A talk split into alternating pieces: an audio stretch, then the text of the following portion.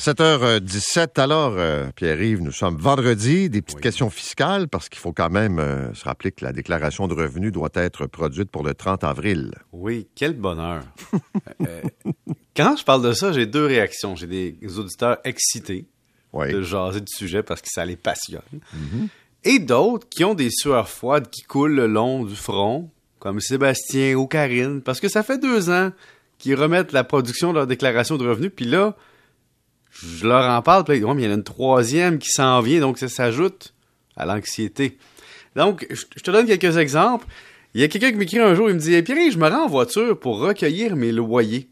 Est-ce que je peux déduire mes frais de déplacement Eh bien, surprenamment, la réponse c'est oui. Évidemment, tu t'en vas cueillir ton revenu de location.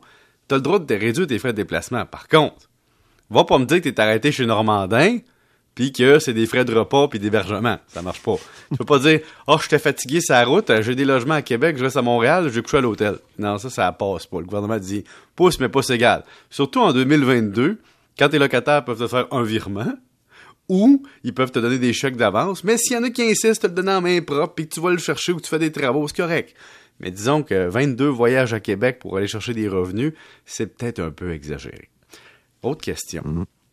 Euh, je m'entends pas avec mon ex qui doit prendre les frais médicaux, hein, sur qui doit les prendre? Puis la personne me dit, on paye, tu sais, on paye la portion non assurée, hein, des, médicaments. Donc, comment on fait pour savoir qui a droit de prendre les frais? Ben, je dis, garde, ça, c'est un sujet un peu spécial parce que le mieux, c'est de s'entendre. Parce que les gouvernements mettent des limites où il faut que tu dépasses un certain seuil pour pouvoir utiliser les, les médicaments dans tes impôts. Et donc, ce que je dis aux gens, c'est que la personne qui a le plus petit revenu habituellement, c'est elle qui a plus de chances de réclamer si jamais, je dis bien si jamais cette personne-là paie de l'impôt.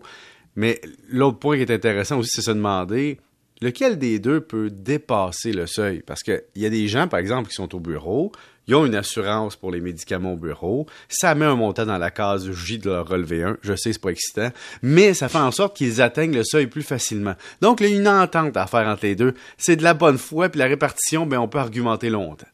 Euh, j'achète des Advil puis des pilules pour mes allergies. Est-ce que je peux mettre ça dans mes dépenses pour frais médicaux? Je lis souvent celle-là, Paul. Euh, tu as le droit d'inclure dans tes frais médicaux des médicaments ou des produits pharmaceutiques qui sont prescrits. Et donc, si tu t'en vas acheter des médicaments en vente libre, tu peux pas le mettre dans tes frais médicaux. Par contre, si tu achètes des médicaments sous ordonnance que tu aurais pu acheter en vente libre, mais que c'est ton médecin qui te donne l'ordonnance parce que tu as une condition qui est diagnostiquée, Là, ça fonctionne. Donc, tu t'en vas voir ton pharmacien pour prendre tes médicaments pour les allergies, alors qu'il y en a en vente libre, parce que tu as une prescription de ton médecin, ben, ça va pouvoir rentrer dans tes déclarations de revenus. Euh, ah, une personne me dit, j'ai vécu de l'assurance emploi toute l'année. Tu sais, pas toute l'année, disons une bonne partie de l'année, pas toute l'année. Mm. Puis, comment ça se fait que je paye de l'impôt? J'étais sur le chômage. Je dis, écoutez, je vais vous taquiner sur deux raisons. Un, être sur le chômage en 2022, c'était difficile. Mais si vous l'avez eu longtemps, euh, sachez qu'il y a de l'impôt à payer parce que, évidemment, ça s'ajoute à votre revenu. Vous recevez un T4E, on garde vos revenus de l'année, puis si jamais vous n'avez pas payé assez d'impôts, vous allez en payer. Là, j'en ai une nouvelle. Tu sais pas à quel point les gens considèrent leurs animaux de compagnie comme un membre de la famille sont à charge. ben, il a dit, mon chien me coûte une fortune. Est-ce que j'ai droit à des déductions, des crédits de la gomme, des bonbons, quelque chose? Parce que moi, je le vois comme un membre de la famille, puis il est aussi important que mes enfants. Oh boy. Et ben écoute, je parle pas de moi, Paul. Je non, parle non, non, non, non, j'ai compris. Puis il y a beaucoup de gens, Paul. Tu dis oh boy, mais si tu savais le nombre de Québécois pour qui le décès d'un animal, c'est la même chose que l'enfant. Ça les atteint. Alors, j'ai une mauvaise nouvelle. Un animal de compagnie, c'est pas une obligation, mais si vous avez, par exemple, des dépenses relatives aux animaux dressés, spécialement admissibles comme frais médicaux admissibles parce que votre animal vous assiste. un chien mira, là. Ouais, la cécité, la surdité, une déficience de l'autisme, de l'épilepsie grave ou du diabète grave, tu peux avoir euh, des frais pour ton animal, même s'il te donne de l'affection, si sa, fonction première, c'est de t'aider. Euh, là, il y en a une très bonne. Puis je sais que je peux créer de l'émoi ce matin, puis c'est une question un peu philosophique. On me dit, qui peut vraiment savoir si ce que je déclare dans ma déclaration de revenus est vrai? Bon, je dis là, premièrement, tout ce qui est feuillet, comprenez, puis vos factures à vos clients, ça peut se rendre éventuellement au gouvernement où ça se rend. Et donc, déjà, ça en partant, c'est une portion qui est déclarée automatique dans des systèmes.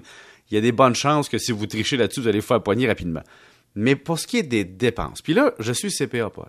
Je tiens à mettre un astérisque. Je suis CPA et je prône l'honnêteté pure et parfaite. Mais est-ce qu'il y en a qui me disent, je, mon voisin, il déduit des affaires dans ses revenus de location ou ses revenus, peu importe, il met des chiffres fictifs pour payer moins d'impôts. Comment ça se fait que le gouvernement ne l'a jamais poigné?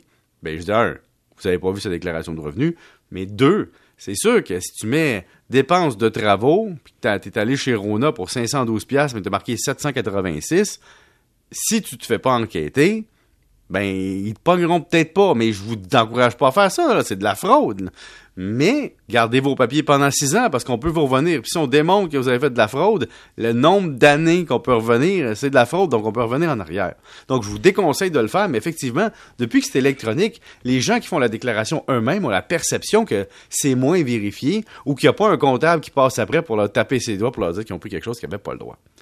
Mais je te dirais que, comme tu dis, il euh, n'y a rien qui je dirais, te protège d'une vérification. Exactement. Ça, peut arriver dans trois ans, parce, pour X raisons. Oui, ils peuvent revenir dans trois ans. Moi, j'ai été vérifié quelques fois, Paul, dans ma vie, puis j'y trouve un malin plaisir, je dois t'avouer, parce que j'aime beaucoup montrer mes preuves. Toi, tu les épuises. Ben, je te soupçonne d'amorcer un marathon, puis ils finissent là, comme le, supplice de la goutte. Ah, c'est même pas de même. C'est que je leur envoie toute la documentation parfaite, avec un fichier Excel.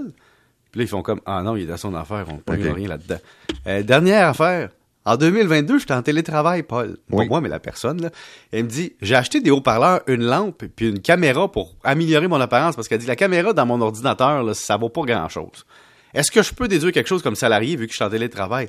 Dans ces trois affaires-là, non. Parce qu'on juge que les haut-parleurs, c'est pas nécessaire, que la lampe, t'en avais sûrement une chez vous, puis que la caméra, il y en a sûrement une d'intégrer à ton ordinateur. Donc, c'est de la coquetterie.